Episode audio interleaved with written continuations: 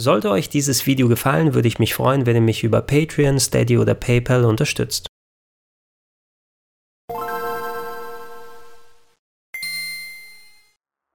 Schönen guten Tag und herzlich willkommen auf gregs-rpgheaven.de zu Gregor testet die Grandia HD Collection für die Nintendo Switch. 2019 scheint das Jahr der Retro-RPG-Revivals für die Switch zu werden. Wir hatten ja unlängst den Release der Collection of Mana vor einigen Monaten. Jetzt kommt mit der Grandia HD Collection eine Sammlung von zwar nur zwei Titeln für den Preis von 40 Euro. Allerdings sind die beiden auch ein klein wenig moderner. Grandia kennen wir hierzulande am ehesten von der PlayStation 1 Version, die herausgekommen ist. Und Grandia 2 gab es auf einigen Plattformen, unter anderem dem Dreamcast, der PS2 und auch dem PC. Beides Spiele, die ich in meiner Top 101 der besten Rollenspiele aller Zeiten hatte. Für das heutige Video werde ich zwar ein bisschen was über die Titel auch erzählen, aber mich äh, hauptsächlich damit auseinandersetzen, wie gut ist denn jetzt die Umsetzung auf die Nintendo Switch geworden. Lohnt es sich wirklich den einigermaßen happigen Preis eben von 40 Euro für zwei recht betagte Titel auszugeben? Und ähm, ja, was hätte besser laufen können? Was ist richtig gut? Gelungen. Reden wir doch ein klein wenig über die Spiele selbst. Und Grandia 1, das war für mich lange Jahre so einer der Wunschtitel überhaupt, denn das Game, das kam ursprünglich nur in Japan 1997 auf dem Sega Saturn heraus. Und ich kann mich ganz gut erinnern, wie mir immer das Herz so leicht wehgetan hat, wenn ich die schönen Screenshots in den Zeitschriften gesehen habe. Denn ein Port, eine Lokalisierung war lange nicht in Sicht, bis wir es doch überraschenderweise im Jahr 2000 auf der PlayStation bekommen haben, in der US-Version zuerst, die ich gezockt habe und später auch hierzulande in einer Fassung, die eher ja, schlecht ins Deutsche übersetzt worden war. Ähm, was an Grandia damals sehr gut funktioniert hat und was viele Leute auch äh, gerade als Kinder und Jugendliche fasziniert hat, ist, dass es eines der wenigen Rollenspiele ist, das so richtig Abenteuerlust und Tatendrang vermittelt. Ähm, der Hauptcharakter Justin, der ist ein Abenteurer und ja, der will die Geheimnisse der Welt erkunden und ans Ende der Welt kommen. Das macht er mit so viel Enthusiasmus und Eifer und zieht die Charaktere mit sich und die Geschichte hat natürlich ihre ernsten Momente, aber auch sehr viel Leichtfüßigkeit mit dabei und ähm, sehr viel Charakterisierung auch abseits der eigentlichen Figuren. Man kann mit äh, fast jedem Charakter, mit dem man da es zu tun hat, äh, längere Gespräche führen und alle haben ein bisschen was zu sagen und äh, aus ihrem Leben was zu teilen. Da obendrauf eine für damalige Verhältnisse ähm, recht hübsche äh, Optik gemischt mit äh, Polygon-Hintergründen und 2D-Figuren, die animiert herumgelaufen gelaufen sind. Ein sehr, sehr schöner Soundtrack, der auch heute noch sich gut anhört von Noriyuki Iwadare, der später unter anderem einige der Phoenix äh, Wright Spiele vertont hat und da obendrauf noch eines der ähm, besten Kampfsysteme der 32-Bit äh, Rollenspiel-Ära, das natürlich in den späteren Grandia-Titeln nochmal verfeinert wurde, aber auch eine sehr schöne Grundlage geboten hat, dass man ja teilweise bis zu 40 und 50 Stunden mit dem Spiel verbringen konnte und ähm, noch immer nicht genug hatte. Mir persönlich aber doch noch um einiges besser gefallen hat äh, der zweite Teil, den ich damals Anfang der 2000er auf dem Sega Dreamcast als US-Import erlebt habe und für mich ist es heute noch das beste Dreamcast-RPG, was ich spielen durfte. Ähm, so storytechnisch hat es einen leicht anderen Weg eingeschlagen, ein bisschen was von der Leichtfüßigkeit des ersten Teiles verloren, mehr Ernsthaftigkeit reingepackt. Die Charaktere, die haben zwar immer noch ähm, einiges an Potenzial für ein bisschen Schabernack und unterhaltsame Dialoge, aber die dramatischen Szenen wirken dafür auch umso besser verglichen mit dem ersten Teil. Ansonsten hat Grandia 2 aber so ziemlich alles, was der erste Teil gemacht hat, größer, schöner und besser gemacht, so wie es ein Sequel auch tun sollte. Die Grafik war auf dem Dreamcast natürlich um einiges aufwendiger, jetzt komplett polygonal gewesen. Ähm, der Soundtrack wurde direkt von der CD abgespielt, sodass man klanglich noch ein bisschen was mehr machen konnte. Die englische Synchro, die war tatsächlich auch nicht von schlechten Eltern, denn sehr viele der damaligen Metal Gear Solid Sprecher wurden dafür angeheuert, so dass ähm, aufmerksame Zuhörer die eine oder andere Stimme da bestimmt dabei erkannt haben. Und auch hier nochmal wichtig das Kampfsystem, was im ersten Teil so gut funktioniert hatte, mit äh, seinen Echtzeitelementen und Timing-Geschichten, wo man sich richtig drin fallen lassen kann, aber dennoch eine ziemlich hohe Spieltiefe hat. Das wurde noch weiter verbessert und Und ähm, für mich sind da teilweise einige der spannendsten Bosskämpfe, die ich in meiner Rollenspielkarriere geführt habe, drin gewesen. Ähm, das Game hatte mir auch so viel Spaß gemacht, dass als vor einigen Jahren die sogenannte Anniversary Collection auf dem PC rausgekommen ist, die basierend auf der Dreamcast-Fassung nochmal portiert wurde, denn die Ursprungsports auf dem PC als auch auf der PS2, die waren wirklich nicht besonders gut gewesen.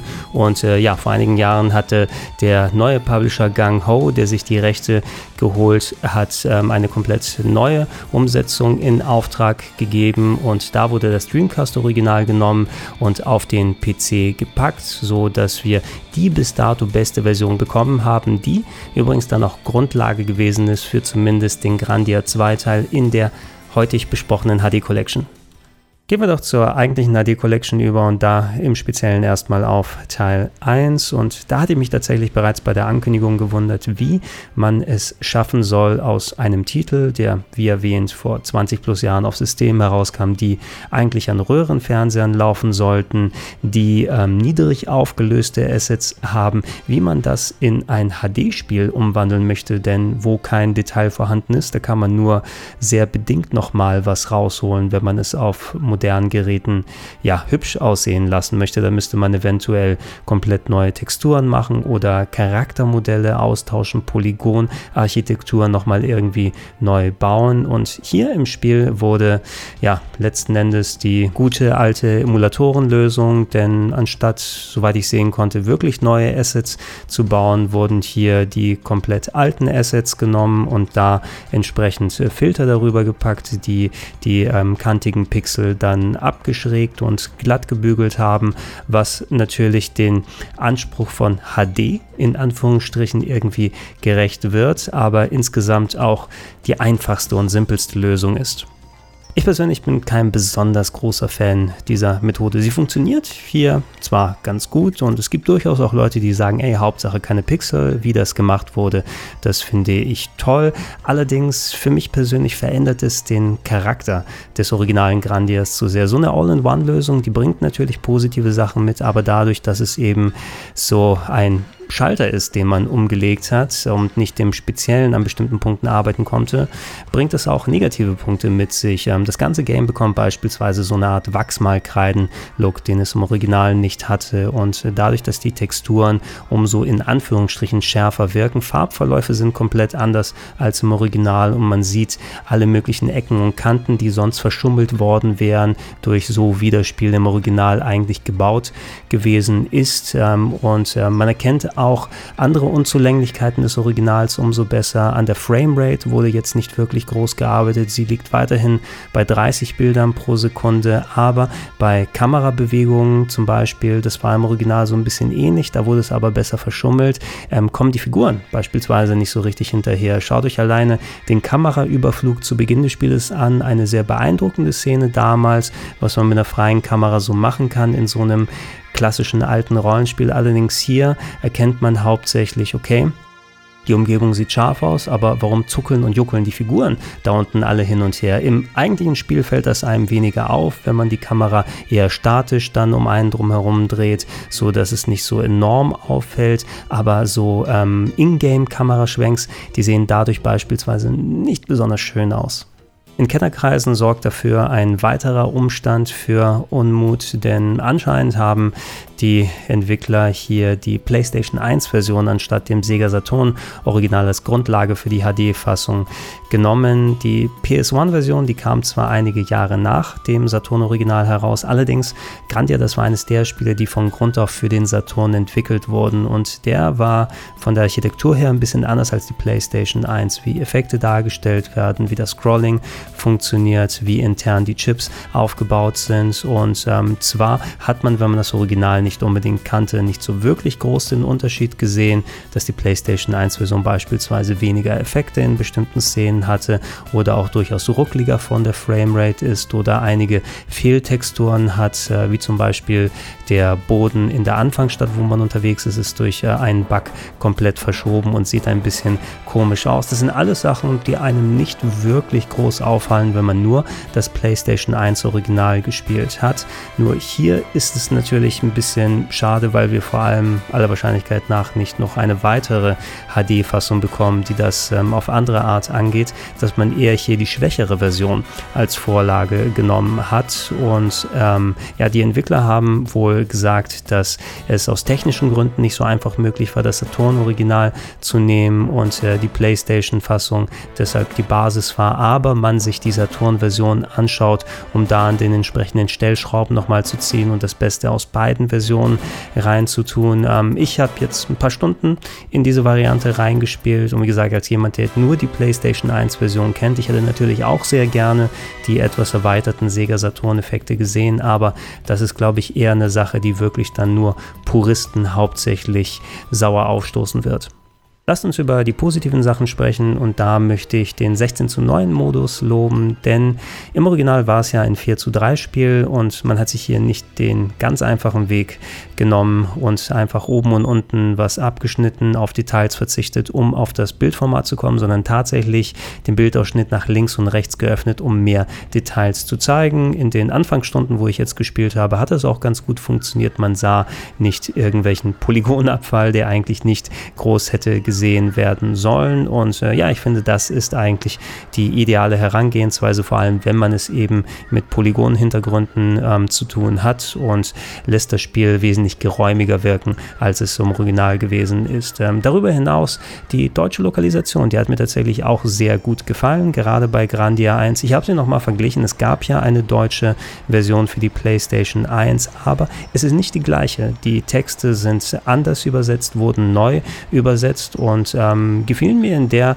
Hinsicht gut, dass sie eben diese Abenteuerlust und den Spirit von Grandia 1 ganz gut getroffen haben. Ähm, das ist jetzt irgendwie kein Hexenwerk, muss man natürlich sagen, denn die Vorlage ist auch entsprechend gut gewesen. Aber wir kennen es ja von einigen Übersetzungen her aus, dass da manchmal einfach der Wurm drin steckt und nicht ganz so das Gefühl des Originals wiedergegeben werden kann. Und hier würde ich maximal sagen, ja, dadurch, dass man Limitationen in den Menüs hat, was jetzt so Item Bezeichnungen angeht, dass man beispielsweise keine Umlaute in den alten äh, Namen im Menü sehen kann oder bestimmte Punkte dann so abgekürzt sind, dass man sehr viel Fantasie braucht, um herauszufinden, was eigentlich sich dahinter versteckt, was die eigentlichen Texte angeht, das, was die Charaktere reden. Das ist tatsächlich gelungen und da möchte ich die Übersetzer auch echt loben. Auch ziemlich cool ist, dass man neben der Textsprache auch ähm, die zwei verschiedenen Synchro-Varianten wählen kann, sowohl das japanische Original als auch die damalige englische Lokalisationsspur ist vorhanden. Ich finde, dass die japanische Spur etwas zu leise abgemischt ist. Ich hatte das Gefühl, dass ich sie kaum hören kann, äh, wenn man noch parallel die Musik und die Soundeffekte hat. Ähm, bei der englischen Variante klingt es ein bisschen besser, da es damals für die PlayStation 1 aufgenommen wurde. Die Qualität der Synchro inhaltlich ist schon in Ordnung, aber ein bisschen betagt natürlich, das kennt man heutzutage ein klein wenig anders. Nichtsdestotrotz, ich mag sie so, wie sie hier bei Grandia 1 äh, funktioniert. Von der Tonqualität her ist sie mir ein bisschen dünn und ein bisschen hallig, muss ich sagen, aber daran gewöhnt man sich einigermaßen schnell und äh, ja, man kann für sich selbst entscheiden, mit welcher Kombination von Sprachausgabe und Text man am liebsten an den Start gehen möchte.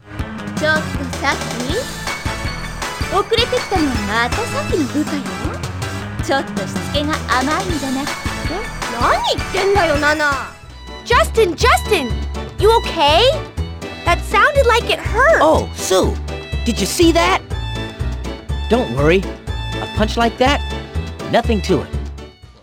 Gehen wir doch rüber zur HD-Fassung von Grandia 2 und da schaut es schon um einiges rosiger aus, aber auch hier gibt es ein paar Punkte, die nicht ganz so gut gelungen sind. Ähm, das Wichtigste erstmal, diese Version basiert auf der, wie bereits erwähnt, vor ein paar Jahren nochmal neu aufgelegten Anniversary Edition für Steam. Die war ja grundsätzlich von der Dreamcast-Fassung nochmal neu portiert wurde und enthielt damit nicht die Fehler der ersten PC-Version, die sehr absturzanfällig war oder oder der PS2-Fassung, die durchaus Framerate-Probleme hatte. Und ähm, ja, diese Version hatten damals auch die werte Katharina und ich für euch äh, fast komplett nochmal live bei den Twitch-Streams hier unter Gregor Zockt äh, durchgespielt. Und es war auch wieder mal ein sehr schönes Erlebnis. Hat sich so angefühlt wie auf dem Dreamcast, aber sah natürlich besser aus, da man mit den PC-Einstellungen noch einiges an der Bildqualität drehen konnte. Als Dreamcast-Spiel haben wir wegen der höheren Grundauflösung natürlich ein wesentlich besser skalierbares Bild, als es noch mit Grandia 1 gewesen ist. Sowohl Hintergründe als auch Figuren sind hier polygonal gewesen. Ein Nachteil vielleicht, dass man jetzt mit der hohen Auflösung umso besser erkennt, dass die Polygonfiguren keinerlei Mund in den Charaktermodellen besitzen und man eher auf die Charakterporträts dann achten sollte, wenn sie miteinander sprechen. Aber gehupft wie gesprungen. Es ist ähm, besser anzuschauen auf jeden Fall als Grandia 1. Die Texturen sehen immer noch ein klein wenig matschig aus und man erkennt auch hier einiges an Nahtstellen, aber alleine dadurch, dass die Animationen einfach aufwendiger sind und wie alles miteinander verbaut ist, das ist schon durchaus in Ordnung. Und auch hier, wie bei Grandia 1, bereits mit dem richtigen 16 zu 9 Modus ausgestattet. Ähm, Im PC-Original konnte man noch den Bildausschnitt wählen, ob man es in 4 zu 3 oder lieber in 16 zu 9 haben möchte. Hier ist es fix in 16 zu 9, aber auch hier wurde, soweit ich sehen konnte, beim Ingame zumindest nicht oben und unten beschnitten, sondern man hat auch hier einen weiter geöffneten linken und rechten Rand.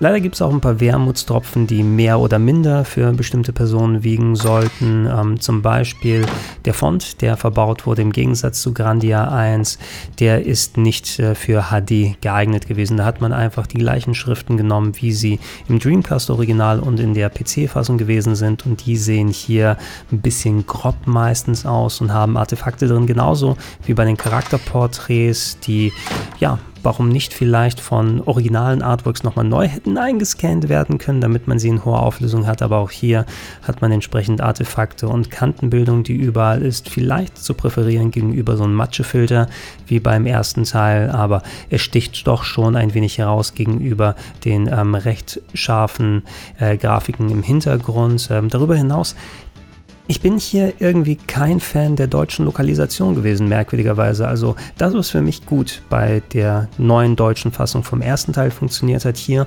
wurde Grandia 2 erstmals ins Deutsche übersetzt. Das heißt, es ist ursprünglich nur in Englisch vorhanden gewesen. Und ja, vielleicht kann man einiges davon ähm, damit begründen, dass Grandia 2 doch schon um einiges ernsthafter startet und nicht ganz so sehr auf Personality setzt, wie es der erste Teil getan hat. Ähm, nichtsdestotrotz habe ich das Gefühl, Gefühl, dass gerade einiges bei den Formulierungen ein bisschen grobschlächtig übersetzt wurde. Das kann, wie gesagt, ein sehr subjektiver Eindruck sein, vor allem weil es tonlich nochmal ein anderes Spiel ist, wie es Grandia 1 gewesen ist. Aber ich kann mich da zum Beispiel gut an die Dreamcast-Fassung erinnern und man hört es ja auch an den ähm, gesprochenen äh, Dialogzeilen. Das ist eigentlich alles so ein bisschen lebhafter, ein bisschen persönlicher und irgendwie wollte da der Funke bei mir nicht äh, überspringen direkt. Es kann gut sein, dass mit Laufe des Spieles sich ähm, dieser Eindruck legt und äh, qualitativ die Übersetzung an die von Grandia 1 herankommt. Aber so ähm, war es doch für mich dezent enttäuschend.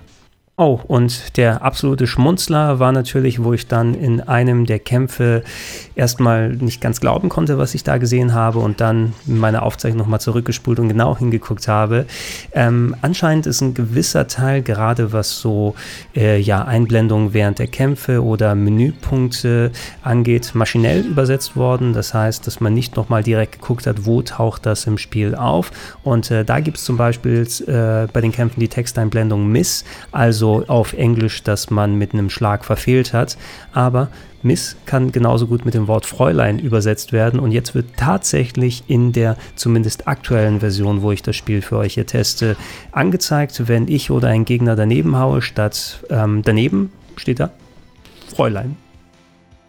Ja. Ryudo, I cannot take much more of this. Quit your belly aching and fly, damn it! In Ordnung. Ähm, was ebenfalls leider nicht ganz so gut gewesen ist, ist die Tonabmischung, finde ich. Hier, die man äh, nicht äh, nachträglich im Menü nochmal anpassen und verändern kann. Denn ähm, hier sind äh, vor allem die Soundeffekte sehr laut abgemischt und die Sprache, zumindest wenn man die englische wählt, geht von der Lautstärke her aus. Aber die Musik im Hintergrund, die ist viel zu leise vorhanden. Ähm, Grandia 2 besitzt ein dynamisches System, wo zum Beispiel die Hintergrundmusik, wenn man in bestimmten Räumlichkeiten ist, äh, lauter oder leiser wird. Das heißt, man hat da sowieso schon Unterschiede, was die Levels angeht, aber so grundsätzlich ähm, hört sich die Musik meist sehr leise an und äh, geht sehr vor allem gegenüber den Soundeffekten unter und das ist sehr schade, denn auch Grandia 2 hat einen sehr gelungenen Soundtrack und ähm, vor allem, wenn ihr zum Beispiel in den Kämpfen drin seid und da ordentlich die Gitarrenmucke euch das Blut durch die Adern pumpen lassen sollte, klappt das hier leider nicht ganz so gut. Auch Stereo-Effekte sind ganz nicht so richtig gelegt. Ich habe auch häufig mal gehabt, dass bei den Kämpfen ähm, irgendwelche Kampfschreie nicht so richtig rauskommen wollten. Und äh, ich hoffe, dass das eine Sache ist, bei der noch mit dem Patch irgendwie dran korrigiert werden kann, weil das mich doch schon einigermaßen stört und äh, vom äh, Grandia 2 richtigen Erlebnis dann ablenkt. Schlussendlich habe ich beide Spiele auch im Handheld-Modus ausprobiert und performance-technisch habe ich jetzt keine Unterschiede gesehen, so wie sie auf dem großen Fernseher gelaufen sind, sind sie auch auf dem Handheld gelaufen, wobei ich da aber tatsächlich eine Lanze für äh, Grandia 1 nochmal extra brechen muss, denn auch wenn natürlich ähm, immer noch der Grafikstil Geschmackssache ist mit dem Filter, der drüber gepackt wurde, ich finde, wenn man es nur im Handheld-Modus spielt, fällt das einem nicht so enorm enorm stark auf, wie als wenn man es auf einem großen Fernseher sieht. Und da machte das Spiel insgesamt für mich tatsächlich einen einigermaßen besseren Eindruck. Also ich glaube, wenn ich Grandia 1 in dieser Version weiterspielen sollte, dann werde ich es aller Wahrscheinlichkeit nach eher im Handheld-Modus machen, weil es für mich dann eben verträglicher war, als ja, diese Filter auf meinem großen 65 Zoll Fernseher hier sehen zu müssen. Im ähm, Gleichklang haben wir natürlich auch ähm, Grandia 2, auch hier performance-technisch eben immer noch gleich ich glaube, ich hatte nicht erwähnt, dass das Spiel sowieso an sich Framerate-Unterschiede hat. Das grundsätzliche Spiel läuft mit 30 Bildern pro Sekunde, aber die Kämpfe mit 60 Bildern pro Sekunde. Und das wurde sowohl in der Fernseherfassung im Docked-Modus als auch im Handheld-Modus hier erhalten gegenüber dem Original. Und auch hier läuft alles einwandfrei und was schon einigermaßen scharf auf dem Fernseher aussah, auch hier schaut Grandia 2 auf dem Handheld-Modus ziemlich gut aus. Und äh, ja, ey, beide Spiele profitieren davon, davon, dass man sie nicht unbedingt am großen Fernseher zocken muss und für unterwegs sind sie echt besser geeignet. Würde ich jetzt den Kauf der Grandia HD Collection empfehlen?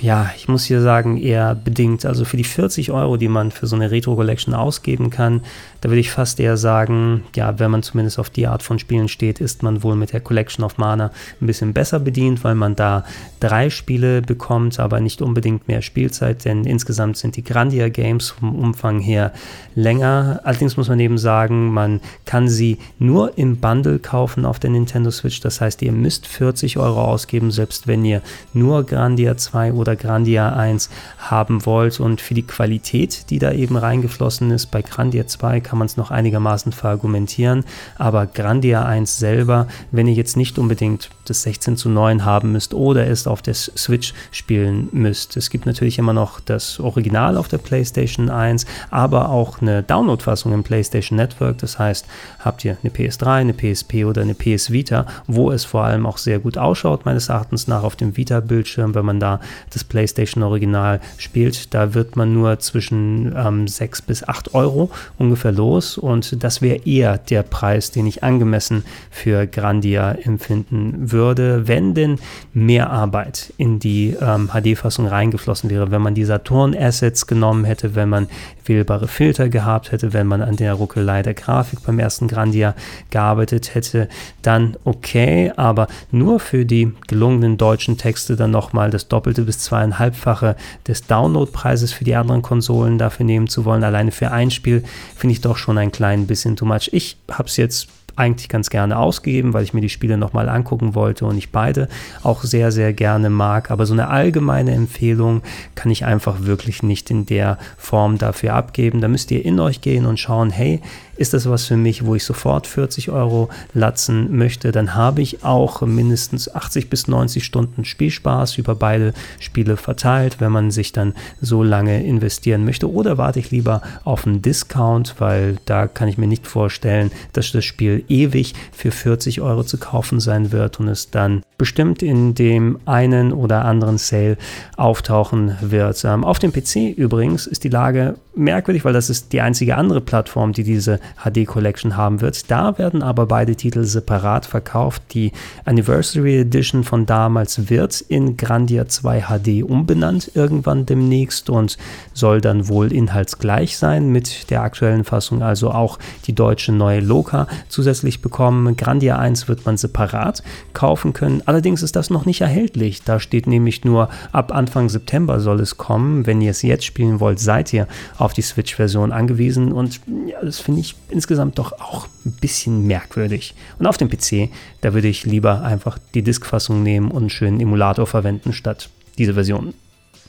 So, das war's mit meinen Eindrücken von der Grandia HD Collection. Wenn ihr schon welche sammeln konntet, gerne auch unten in die Comments rein, als auch konkrete weitere Fragen. Die versuche ich selbstverständlich nach bestem Wissen und Gewissen zu beantworten. Weitere Videos wie das hier findet ihr auch natürlich auf rpgheaven.de, Podcast-Version weiterhin auf plauschangriff.de und in den Gedankensprung-Feeds. Und sofern ihr es noch nicht macht, würde ich mich freuen, wenn ihr mich mit einem kleinen monatlichen Betrag unterstützt, unter anderem auf patreon.com slash rpgheaven, steadyhq.com slash rpgheaven oder direkt unter paypal.me slash Vielen Dank fürs Zuhören, vielen Dank fürs Zuschauen und bis Densen.